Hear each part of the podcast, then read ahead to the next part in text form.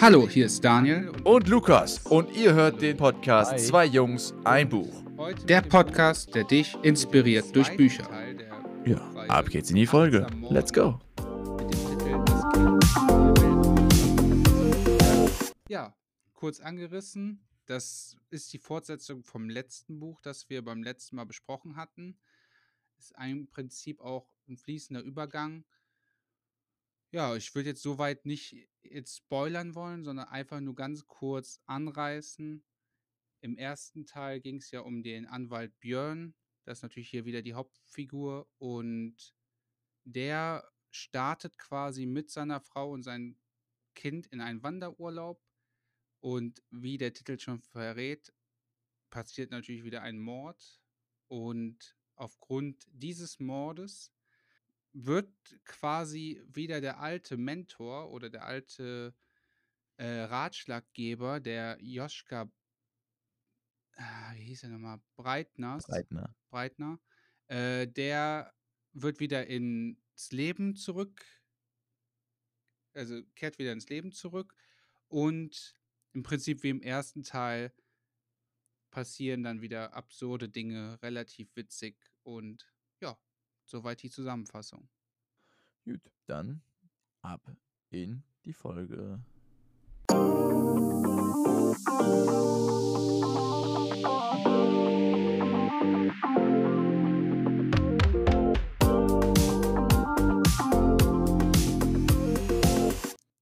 So, nochmal ganz herzlich willkommen auch von meiner Seite aus Daniel. Ich habe zwei Geräusche für dich mitgebracht. Pass mal auf.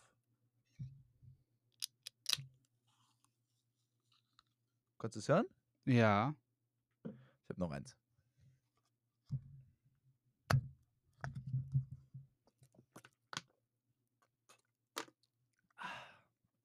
So, jetzt fragt sich wahrscheinlich, was hat es damit auf sich? das frage ich mich wirklich. Ja, das eine war eine schöne Dose Lemon Soda. Das andere war eine Flasche Fruchtiger. Diese zwei Geräusche erinnern mich jedes Mal daran, wie ich damals als Kind im Urlaub Lemon Soda aufgemacht habe und ab und zu bei DM an der Kasse einen Fruchtiger haben durfte, wenn ich meiner Mutter einkaufen war. Das sind so Kindheitserinnerungen, die habe ich mit diesen Geräuschen einfach verknüpft. Und ich dachte, das ist doch ein guter Start, um hier in diese Folge zu starten mit dem Buch Achtsam, das Kind in mir will achtsam morden, denn irgendwie ging es ja da kernmäßig um das Thema das innere Kind, beziehungsweise Dinge, die einem als Kind widerfahren sind und man gegebenenfalls noch immer nicht heute verarbeitet hat. Oder? Kann man das so sagen? Natürlich, ja, also genau so kann man es sagen. Es geht hauptsächlich auch in diesem Buch um dieses innere Kind und was wir bis heute quasi, wie das innere Kind sich auf unser Leben äh, auswirkt. Ja, also gehen wir mal ein bisschen auf das Buch genauer ein. Geht wieder um Björn, unserem ähm, ja, Mafia-Anwalt, kann man ja so schön sagen, der ja seinen äh, Mafiosi da immer vertreten hat und immer dafür schön gesorgt hat, dass der mit seinen illegalen Aktivitäten halbwegs rechtssicher abgesichert ist und ihm da keiner auf die Schliche kommen konnte. Jetzt ist im ersten Buch, ich glaube, jetzt kann man es auch irgendwie mal ein bisschen spoilern. Wenn das, wenn man es noch nicht gehört hat, dann gut, schade. Äh, hört, die, hört die Folge von, von davor, Folge 14, oder hört euch das Buch oder liest es euch durch, also Staffel 1 von diesem achtsam Morden äh, durch. Der äh, Mafiosi ist ja dann leider Gottes durch die Achtsamkeit von Björn im Kofferraum gestorben. Also effektiv äh, wurde er ermordet durch Björn. Aber es war damals eine Achtsamkeitsgeschichte, weil er sich achtsam auf die Zeit mit seiner Tochter fokussiert hat. Jetzt im zweiten Teil hat er ja den Rivalen von dem damaligen Mafiosi da, der gestorben ist, Dragan, bei sich im Keller verschlossen und gelangt durch diese mysteriösen und neuen Ereignisse und im Urlaub und alles wieder zu Joschka Breitner, seinem Mentor, und er besucht ein neues Seminar, das Kind in mir, das innere Wunschkind. Ja, hast du selber irgendwie was danach noch daraus mitgenommen?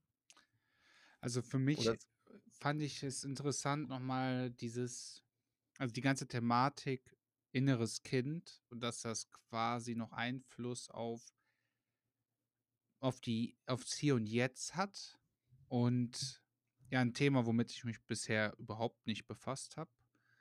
Und man hört hier und da immer mal wieder also, speziell in dem 2. Buch ging's ja dann zum Beispiel auch in einer Situation so 'n bisschen um Un äh, Ungeduld, also ungeduldig sein und die Folgen davon. Bin tatsächlich 'n relativ geduldiger Mensch, aber bei mir ist das auch in anderen Phasen so bin ich, äh Darf ich mal ganz kurz da einhaken? Ja. Ich bin ein relativ geduldiger Mensch und Daniel hat vor 10 Minuten, als wir Probleme hatten mit dem Ton, hier, äh wahnsinnig seine Laune rausgelassen. Das stimmt.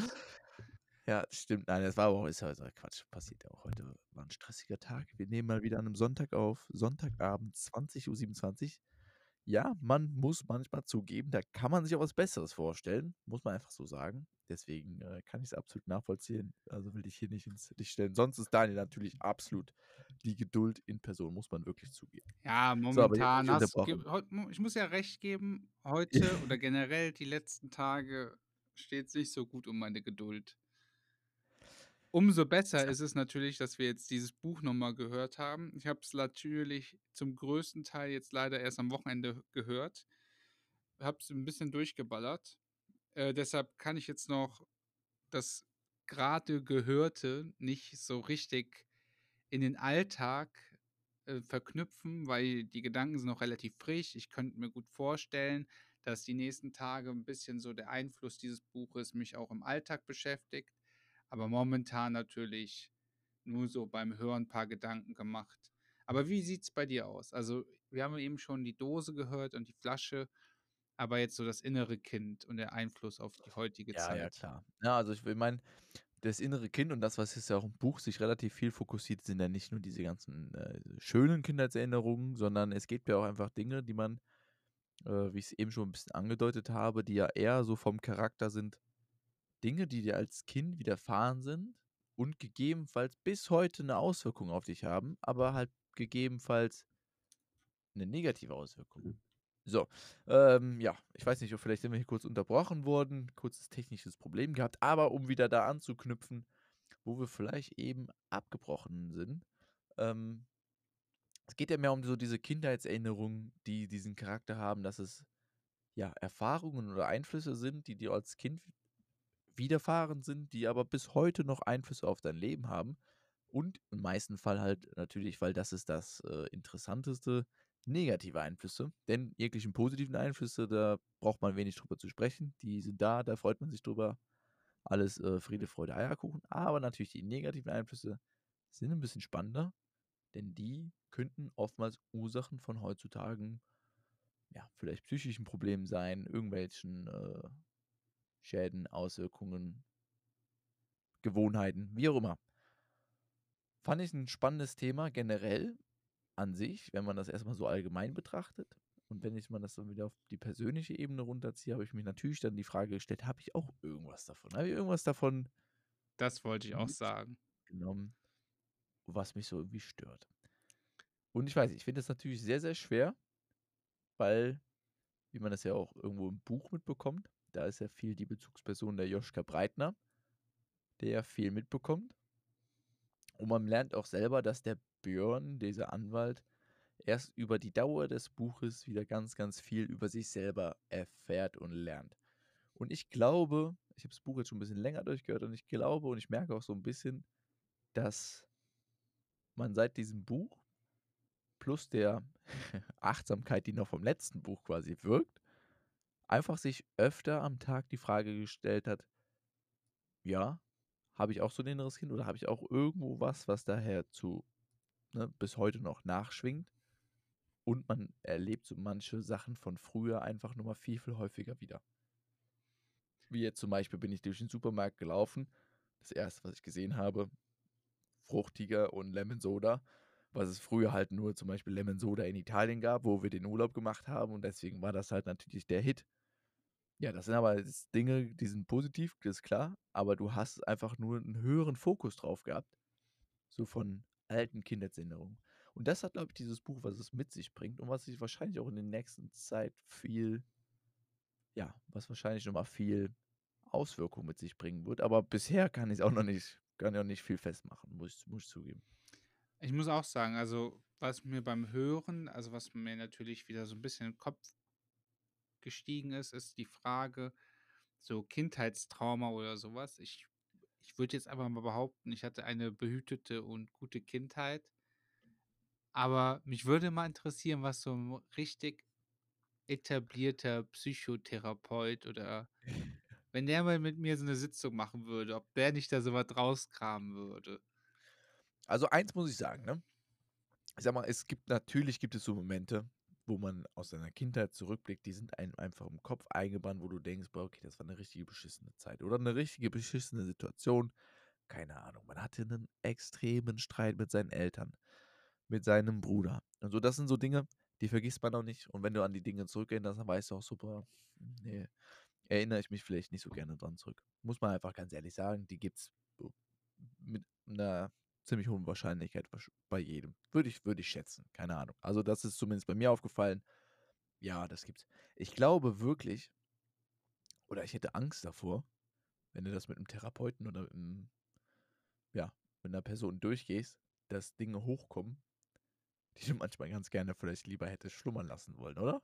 Auf jeden Fall. Vor allen Dingen hätte ich Angst davor also, man redet ja so manchmal von so Traumata. Ich habe mich da so 'n bisschen belesen, einfach nur um da es gibt ja es geht ja von 2 Jahren an bis theoretisch bis in die Pubertät. Das ist ja so Traumata, Kindheitstraumata. Das könnte ja in die ganzen Lebensphasen passieren.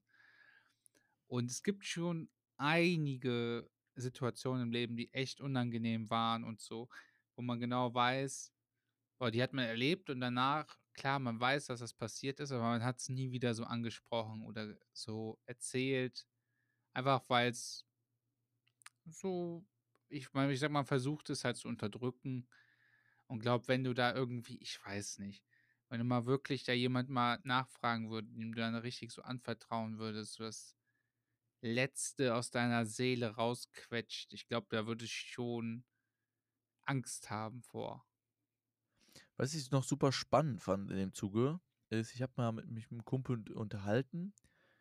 Jetzt wird's kompliziert. Der Kumpel hatte 'n Kumpel oder hat 'n Kumpel, der in, äh, Therapie war.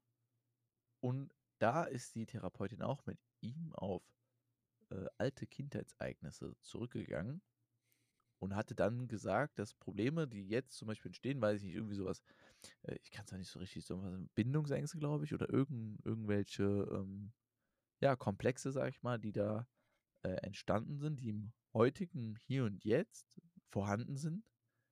Äh, die wurde die hatte die Therapeutin zurückgeführt auf damalige Ereignisse, als von dessen Kumpel der Kumpel der Bruder geboren war, der Kleinere.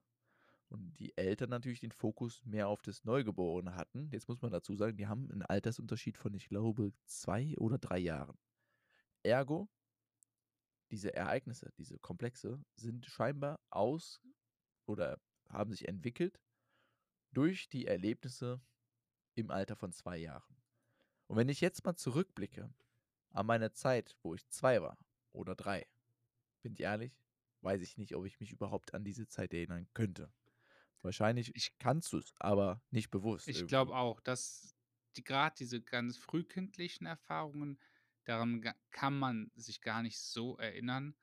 Wobei, ich weiß nicht, es gibt manchmal so ich weiß nicht, ob du das auch hast, aber bei mir ist das extrem. Es gibt ab und zu ganz selten, ich würde vielleicht sagen, einmal im Jahr oder so, habe ich so richtig krasse Flashbacks. Also, so meistens, wenn ich und das ist bei mir meistens so, wenn ich ganz zur Ruhe komme, wenn ich irgendwo spazieren gehe und ich tritt in 'ne Pfütze oder so wirklich, dann kann ich mich dann ärgere ich mich, dann gehe ich so weiter, bin vielleicht mit den Gedanken kurz abgeschweift und dann gehen mir so manche Sachen nicht aus'm Kopf. Ich weiß ganz genau, dass ich als ganz kleines Kind einmal in so 'nem chinesischen Garten ich weiß nicht, wie alt ich da war, müsste ich mal meine Eltern mal fragen.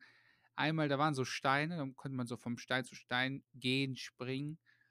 Da bin ich einmal so daneben getreten, einfach so ins Wasser. Und dann gehe ich da so lang und ich tritt einfach in die Pfütze rein und dann kriege ich den übelsten Flashback an diese eine Situation. Nur so am Rande mal erwähnt. Und ich kann kann mich gar nicht dran erinnern, wie alt ich da bin. Ich weiß gar nicht, warum wir da waren, geschweige denn warum, aber ich weiß auf jeden Fall, dass mein Fuß da nass war und dass ich da geweint habe wie Sau. Daran kann ich mich erinnern, aber an allen anderen nicht. Ich weiß nicht mal, wo das war, geschweige wirklich nichts, aber ich dann hab hast du auf einmal diese Flashbacks und da erinnerst du dich genau an diesen Stein und so. Keine Ahnung, das ist bei mir manchmal so.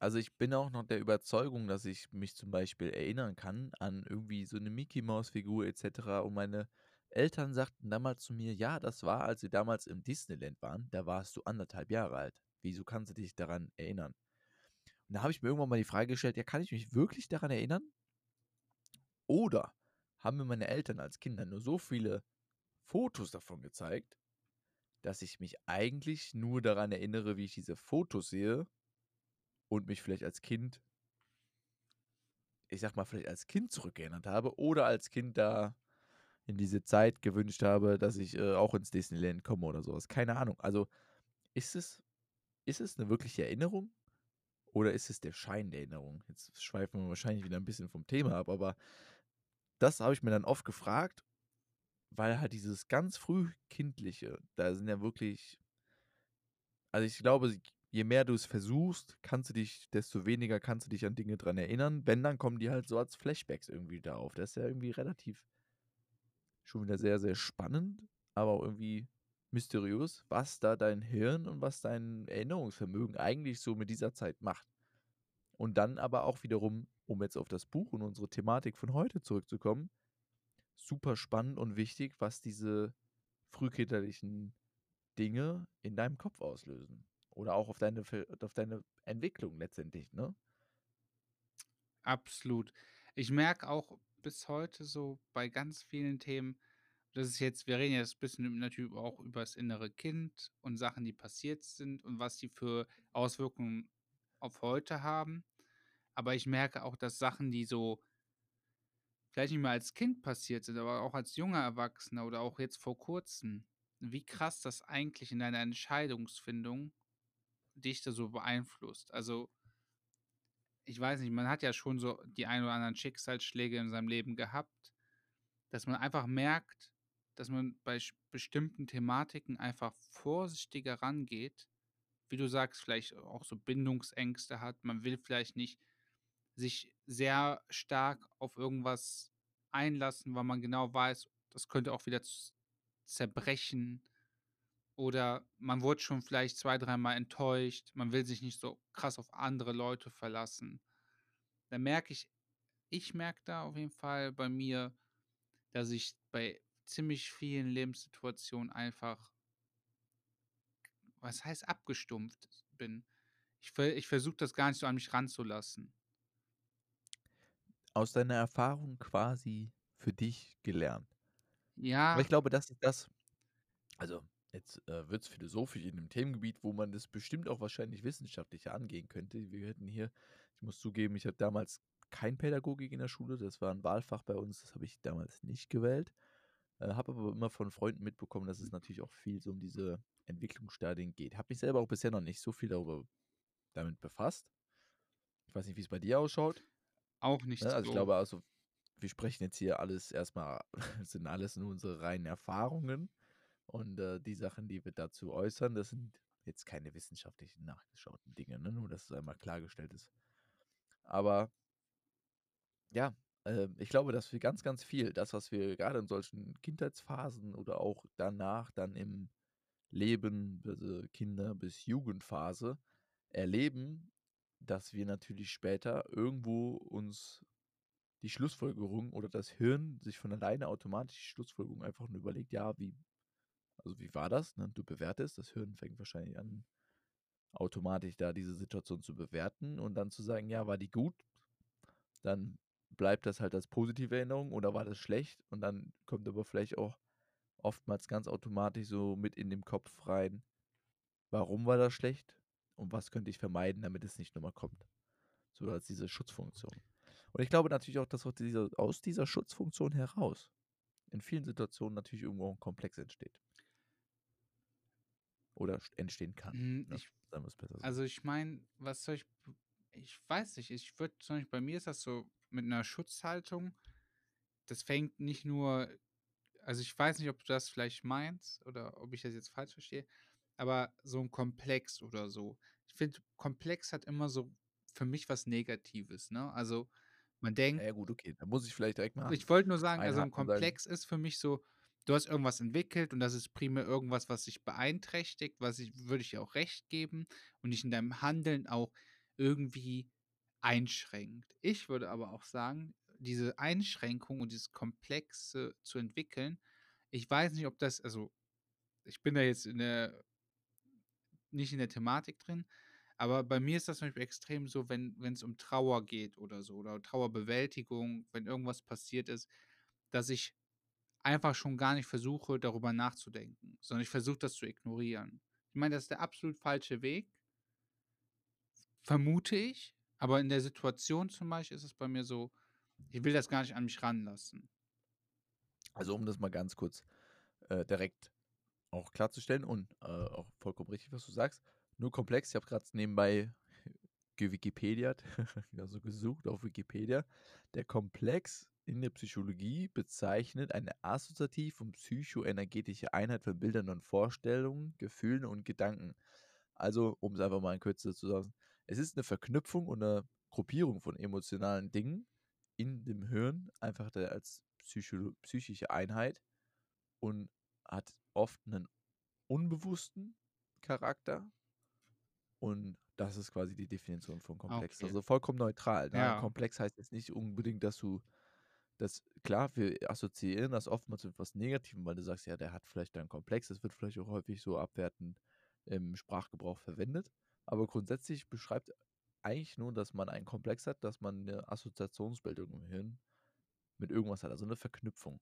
Okay. Und dann hast du natürlich zum einen den Komplex das, äh, wenn ich das jetzt richtig so daraus ziehen würde, hätte ich jetzt zum Beispiel den Komplex mit dem Öffnen der Dose, dass ich das immer mit der Lemon Soda verbinde, wenn ich meine Augen zumache und mich da quasi dran freue und das ist ein positiver Komplex. Könnte es aber auch einen negativen Komplex haben, dass du sagst hier, äh, ja, Beispiel äh, Unordnung, ne? immer dann, wenn es unordentlich ist, keine Ahnung, das äh, kannst du nicht abhaben, du musst immer aufräumen, weil du vielleicht damals, wenn es unordentlich war, sehr, sehr starke Strafe von deinen Eltern bekommen hast. Also achtest du jetzt sehr penibel auf Ordentlichkeit. Wäre das dein Komplex, der in einer gewissen Art und Weise, gewissen Art und Weise vielleicht negativ ist oder dich auch negativ beeinflussen kann? Ja, ja, ja okay. Also ich, ich hätte das jetzt, äh, gut, dass wir darüber gesprochen haben, ich hätte das jetzt sehr negativ aufgefasst, aber ich habe ich hab diese neutrale Einstellung nicht dazu gehabt. Da gebe ich recht. Und zum Thema Ordnung, ich glaube, da haben meine Eltern mich nie für bestraft. Sonst wäre ich viel ordentlicher. ja, hätten sie vielleicht mal äh, getan. Ja, aber wenn du das dann zwanghaft machst, weil du Angst hast davor, dass du eine Strafe glaub, bekommst. Es. Und ich glaube, ja, ich glaube, das ist äh, oftmals der große Punkt. Und ich glaube auch, das ist ein großer Punkt, wenn man sich oft so mit seinem, oder wenn man sich mit anfängt, mit seinem inneren Kind zu beschäftigen. Weiß ich nicht, wie es bei dir ist. Bei mir hat sich auch ganz oft dann die Frage gestellt, also ich denke, oder ich habe schon öfter mal darüber nachgedacht, wie es dann in Zukunft sein könnte, wenn man denn irgendwann mal Kinder haben würde. Viele Konjunktive in einem Satz, äh, viel über die Zukunft gesprochen. Aber man stellt sich doch dann noch irgendwann die Frage ab einem höheren Alter, ähm, wie würde man seine Kinder denn erziehen? Oder würde man vielleicht etwas anders machen in der Erziehung, was bei mir in der Beziehung ausgeführt wurde? Und dann merkt man, finde ich, erstmal diese Komplexität. Auch lustig, hat das vielleicht irgendwas damit zu tun, aber diese Komplexität von Dingen, die du selbst erfahren hast, wo, wovon du jetzt vielleicht Auswirkungen spürst, wovon du vielleicht auch Sachen schon, ja, wieder, ähm, sag mal, wieder ausgebügelt hast. Ne? Das kann ja auch manchmal sein, dass du sagst, du hast irgendwie eine negative Erfahrung, du warst vielleicht jetzt im Alter von 18 bis 20 dadurch relativ schüchtern und hast dann irgendwann gemerkt, durch irgendeine Stellschraube, dass du ja, doch gar nicht mehr also, dass du irgendwie mehr Selbstbewusstsein aufgebaut hast. Aber du weißt selber, ja, das ist damals ja daher gekommen, weil, weiß ich nicht, wurde zu viel behütet von den Eltern oder so, keine Ahnung. Mhm. Und denkst dir dann jetzt im nächsten Moment, ja, dann werde ich mein Kind nicht so bemuttern, dass es nicht so schüchtern wird, wie ich es damals war. Und jetzt ist ja natürlich die nächste Frage, ja, entgehst du damit aber auch dann automatisch dem Weg, dass es dass dein Kind dann nicht so schüchtern wird? Also dieses hat das dann wirklich die Auswirkungen und hat es das nicht? Das finde ich, ist, ist eine Frage, damit könnte ich mich stundenlang wahrscheinlich selbst auseinandersetzen, weil ich mir immer denke, es gibt 100 Milliarden Auswege und oftmals kann man es nicht planen. Und ich glaube, das ist vielleicht auch schon eine, so eine Quintessenz, die ich von dem Buch habe mitnehmen dürfen. Das ist, ich glaube, wie du es auch eben schon gesagt hattest, ich habe auch das Gefühl, dass ich zum Glück in einer wohlbehüteten Kindheit aufgewachsen bin und dass da meine Eltern eine relativ gute Arbeit geleistet haben. Ähm, wie man immer so schön sagt, besser geht immer, aber eine unfassbar gute Arbeit geleistet. Und das, was ich auf jeden Fall dadurch mitgenommen habe, und das ist durchs Buch entstanden, weil diese Gedanken sind durchs Buch entstanden, die gewisse Art und Weise der Dankbarkeit dafür, dass es mir als Kind so gut ging. Und ich, das, das habe ich wirklich äh, dadurch mitgenommen. Also das ist so das Hauptlearning, was ich aus diesem Buch heute mitgenommen habe. Das wollte ich abschließend auch eigentlich sagen, dass ich einfach mega dankbar bin, dass meine Eltern und meine Familie, meine Freunde und alles, was ich so erlebt habe, dass es eigentlich immer so wohlwollend alles passiert ist. Und auch zu diesem Thema, wenn man selber mal Eltern äh, sein würde oder ein Elternteil ist, was würde man wie, wann tun? Ich glaube, also gerade meine Eltern, die hatten, die haben einfach nur versucht, mir einfach das Beste mitzugeben. Ich glaube, die haben sich da gar nicht so komplex äh, Gedanken gemacht. Die haben einfach intuitiv, glaube ich, auch in den Situationen gehandelt. Also ich kann mich an ganz viele Situationen erinnern. Ich glaube, da hat mein Vater mir schon etwas beibringen wollen, ne? Also so auch langfristig, äh, langfristig gedacht, so wie man teilt, dass man auch mit anderen Leuten teilen soll, nicht nur mit, de mit der Familie an sich, auch generell immer höflich zu sein, respektvoll und so diese ganzen Sachen, die hat mein Vater und meine Mutter mir immer beibringen wollen. Auch gerade hier, was ja auch nicht selbstverständlich ist. Ich finde, meine Eltern sind beide absolut auf Augenhöhe. Da ist, ist, hat mein Vater auch immer gesagt, hier, von wegen jetzt nicht irgendwie Mann oder Frau, irgendjemand ist mehr wert oder so, sondern in einer Beziehung und die sind jetzt auch schon über, also fast 30 Jahre verheiratet und ich wünsche ihnen wirklich nur das Beste. Aber auch dieses, dass man sich mit Respekt begegnet, dass man einfach wohlwollend zu den Menschen ist, unterstützend ist. Das haben die immer alles mitgegeben. Aber ich glaube nicht, dass die einen Masterplan hatten. Ich glaube, die haben einfach nur so in der Situation gedacht, okay, wir haben jetzt hier ein Stück Kuchen nur gekauft. Scheiße, hätte ich lieber zwei gekauft, weil ich habe zwei Kinder, aber es gab vielleicht nur noch ein Stück. Okay, was machen wir jetzt? Teilen. So weißt du, dieses einfach praktikabel, funktional in der Situation. Und wenn das dann nicht Und das, das funktioniert ist, hat, dann gab es halt Stress, weil ich das nicht verstehen wollte. Und dann, dann wurden halt die Predigen, äh, Predigt gehalten, ne? Warum Teilen wichtig ist. ich glaube, das ist auch ein super abschließendes Wort, was nicht nur jetzt auf unser persönliches Learning ist, sondern was sich, was wahrscheinlich einfach jeder mitnehmen kann. Ähm, zum einen, zum einen denke ich halt, das ist, also ist jetzt eine Einstellung und eine Erfahrung, die ich jetzt sage. Ich glaube schon vollkommen richtig, so wie du sagst, wenn deine Eltern immer nur auf darauf bestimmt waren, dass es dir quasi gut geht, dann ja, ist man ja auch äh, letzten. Äh, ist, kann man jetzt wieder mit dem Buch verknüpfen. Pass mal auf. Es ging ja irgendwann abschließend auch in dem Buch darum, dass Joschka Breitner zum Beispiel dann zu Björn sagte, ähm, dass du ja eigentlich nie quasi auf deine Eltern, egal was passiert ist, nie auf deine Eltern sauer sein kannst, weil deine Eltern dir zumindest eins, und das ist vor allem das wahrscheinlich wichtigste Geschenk der Welt mitgegeben haben, ist nämlich, dass sie dich überhaupt auf die Welt gebracht haben. Ohne, ohne deine Eltern gäbe es dich halt gar nicht. Und wenn man das halt so reflektiert, sagt er, dann würdest du jedes Handeln oder irgendwas, was sich vielleicht negativ ausgewirkt hat auf- dich, absolut erstmal wieder verzeihen können. Anders, da bin ich da bin ich bei dir, aber was ich auch interessant finde, ist nämlich, dass man seinen Eltern nichts schuldig ist. Ja, auch. Das ist Jetzt sind wir wieder rückblickend mehr auf äh, Folge, weiß nicht, ob das diese Staffel oder letzte Staffel war, von dieses ähm, The Subtile Art of Not Giving a Fuck. Die Kunst ist drauf scheiße. das stimmt. Das Ja. also, ich finde einfach das ist einfach man sollte einfach ich bin so ein sehr harmonischer Mensch, ich mag das überhaupt nicht. Es regt mich mich regt das und oder mich stresst schon, wenn sich andere Leute in meiner Anwesenheit aufregen. So, weil ich merke, Ja. da ist jemand 'n Mensch, der regt sich jetzt gerade über irgendwas auf. Es ist auch völlig egal was. Wenn ich das mitbekomme, dass jemand aufregt, will ich schon direkt so irgendwie helfen, beruhigend einwirken. Ich mag dieses ich mag diese Schwingungen nicht, wenn man's so will, die im Raum sind. Es wird um schl Neudeutsch, die Negative Vibes. Genau. Es um umso schlimmer es wird auch schlimmer, umso lauter die Person sich aufregt und umso mehr Raum die für diesen für diesen Ausbruch braucht, umso unangenehmer ist mir das. Noch schlimmer ist es, wenn man also auf der Arbeit ist oder in der Bahn, wo man nicht weggehen kann primär. So einfach ist es jetzt du bist jetzt in dieser Situation gefangen. Aber dieses einfach ich bin einfach so 'n Mensch, ich denke mir immer so, man müsste einfach 'n bisschen mehr miteinander arbeiten, auch wenn mir es oft auch selbst schwerfällt. Gut, jetzt würde ich äh, meine amateurpsychologischen Skills auspacken, mal nachfragen, ob es vielleicht damals als Kind in Situationen gab, wo sich andere Leute gestritten haben und du dich vielleicht sehr, sehr unwohl gefühlt hast und sich das jetzt darauf ausgewirkt hat. Mit Sicherheit. Mit Sicherheit. Das ist ein super Abschluss. Und jetzt machen wir noch eins.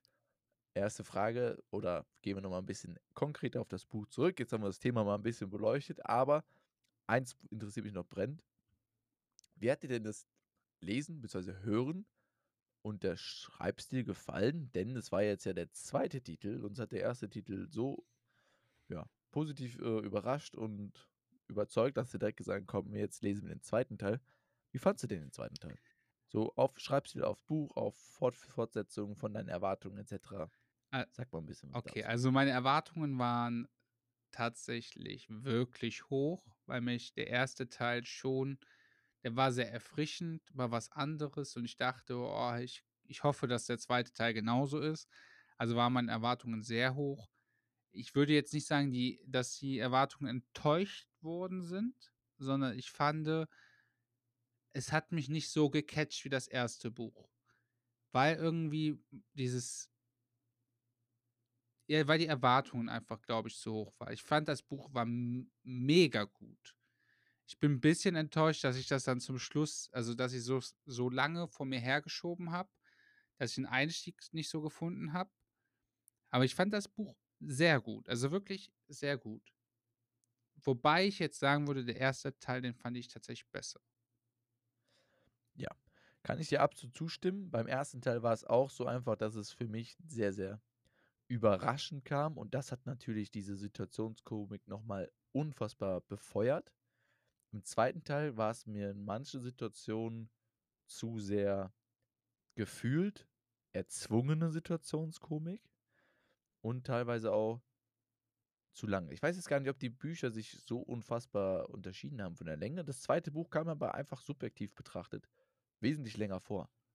Also Gebe ich dir absolut recht und ich auch glaube auch gut? einfach, das Problem war das Erfrischende vom ersten Buch, das war ja auch schon am Ende des ersten Buches schon langsam so 'n bisschen also, immer wieder dieses auf den Ratgeber zu verweisen und das war cool. Das war das hat auch Bock gemacht. Aber ich fand auch im ersten Buch, es war gut, dass es dann vorbei war. Weißt du, was ich meine? Es war wie 'n Ja, guter Film. ja. Dann kommt der Schluss und es war abgerundet. Jetzt kam der zweite Genau. Teil und ich habe mir eigentlich eher gehofft, dass es eher so 'ne Fortsetzung wird, bisschen mehr so auf die Geschichte eingeht, die aber es war ja schon wieder einfach schon gefühlt fast schon wieder 'ne neue Geschichte. Es war jetzt nicht Ja, ja, direkt schon. diese Fortsetzung die ich mir vielleicht erhofft hätte. Also, das, was ich halt vor allem be eben noch meinte, ist so, dass ich, äh, fand, so diese heiklen Situationen, weißt du, es war ja so im ersten im ersten Buch war ja viel so diese heiklen Dramen. Äh, ich meine jetzt 'ne Ermordung und sowas, aber das dann so auf eine komische Weise darzustellen, als ob das so normal gewesen wäre, war einfach so schon von sich an lustig. Jetzt im anderen Buch fand ich das teilweise dann sehr so versucht, in dieses Schema reinpassend ja, Dinge zu erzeugen, wo du schon dachtest: „Okay, das wirkte jetzt 'n bisschen schon, äh, drüber.“ Wobei ich noch eine Sache sagen muss. Ich glaube, Ja. hätte ich das Buch jetzt nicht durch 'n Podcast also, ich wollte es ja auch direkt danach hören, ne? Also, wir Ja. haben es auch ja bewusst ausgesucht. Ich Genau, ne? glaube Deine Schuld. meine Schuld. Ich glaube, wenn das Buch jetzt 20 Folgen später gekommen wäre, wäre das wieder mega erfrischend gewesen. Das kann auch gut sein. Und das wollte ich auch noch hier als Fazit auf jeden Fall stehen lassen.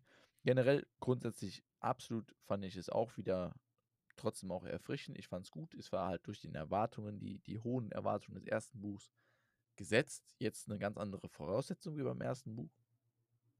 Ich denke für trotzdem wiederum, was ich sagen muss, das Buch regt einen doch irgendwie einfach so schön unterbewusst und ja erfrischend doch noch dann also, ne, du bist unterbewusst über Dinge am Nachdenken, die ja doch irgendwo dann wieder 'ne sehr tiefgründige, äh, Auswirkung und Bedeutung haben können. Also, das ist so 'n bisschen das, was wir auch an anderen Büchern immer sehr feiern, wie zum Beispiel das „Café am Rande der Welt“ oder so was.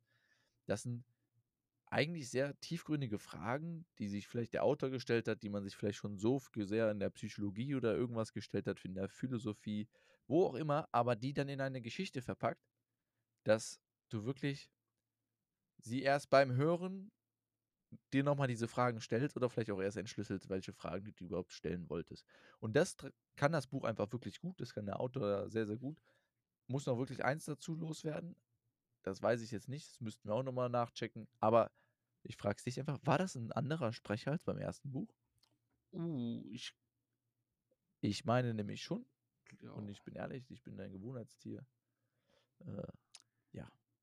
Der auf die Frage war ich nicht bei also, so ich glaube, das war derselbe Sprecher, aber ich Ah, ich lese ich lese grade lustigerweise, das 2. Buch ist gesprochen von Carsten Düsse. Das 1. Buch ist gesprochen von Matthias Matschke. Hm. Kein Vorwurf an Carsten Dusse. Mir hat der 1. Sprecher bisschen besser gefallen. Ja, aber Darf man das so sagen? jetzt Kann man so sagen, ja. oder? War auch gut, war auch gut. Herr Dusse haben sie super gemacht. Aber genau, ist mir aufgefallen und, äh, keine Ahnung. In dem Sinne, das nächste Buch, Daniel, ich habe da was für uns. Ich habe da was rausgesucht. Bitte. Das heißt „Die Känguru-Chroniken“ von Marc-Uwe Kling. Ja, ich habe es schon mal gehört, würde aber ganz gerne auch deine Meinung dazu hören und würde auch das ganz gerne einfach mal in diesem Podcast besprechen. Deswegen wieder keine Buchziehung. Wir weichen von unserem Thema ab. Na ja, schade, egal. Aber Weiteres gebe ich auch gar nicht als Input, damit es nämlich keine Voraussetzungen gibt oder keine Erwartungen. Dann, äh, können wir da wieder das direkt vergleichen. Ich höre es mir auch noch mal an. Das Ganze, äh, als Hörbuch. Dauert sogar nur 4 Stunden, 52 Minuten. Also, kriegt man gut durch. Dementsprechend die nächste Folge kommt von uns am 9. September. In 2 Wochen ist falsch. Ich bin schon wieder Oktober. in der Aufnahmedatum gehen wir auf den 10. September, das ist der Montag. Oktober. Äh 10. Oktober, richtig. Sonst wäre sehr lange gewesen. Daniel, danke für deine Adlerohren hier. 10. Oktober hört ihr die nächste Folge von uns von Kang äh, über Känguru-Chroniken von Marc-Uwe Kling. Wird übrigens auch gesprochen von Marc-Uwe Kling, wenn man's sich anhört. Eine Empfehlung, die ich hier nur schon mal vorweg wirklich geben kann und muss: Hör es dir an, lies es nicht. Werde ich auf jeden Fall machen. Es ist es ist gesprochen kommt mehr Effekt raus. Warum, werden wir in der nächsten Folge besprechen. Euch allen noch eine schöne Restwoche, schönes Wochenende, wann auch immer ihr es hört. Vielleicht auch im Urlaub am Strand, später Urlaub um diese Jahreszeit. Kann auch schön sein. Macht es gut und falls es euch noch nicht aufgefallen ist, wir uns gibt's jetzt auch auf Instagram. 2 Jungs, ein Buch. Ja, ab und zu neue Informationen, Infos, Neuigkeiten und in Zukunft gegebenenfalls mehr, so wie es bei uns in den Zeitplan reinpasst. Vielen Dank fürs Zuhören in dieser Podcast-Folge. Vielen Dank, dass ihr, euch, dass ihr uns immer unterstützt. Folgt uns fleißig auf Instagram. Wir freuen uns über jeden Follower. Und äh, auch natürlich diesen Podcast immer gerne bewerten. Auf Spotify fünf Sterne geben. Apple, Google Podcast, wo auch immer ihr es hört. Lasst irgendwie gutes Feedback da. Und wenn ihr mit uns Kontakt aufnehmen wollt, schreibt uns jetzt. Könnt ihr uns per Instagram schreiben. Zwei Jungs ein Buch. Oder uns auf unserem privaten D. Meinisch der Unterstrich Nölle. Ja, Daniel, dein Outro. Ich sag ciao. Bis zum nächsten Mal. Auf Wiedersehen.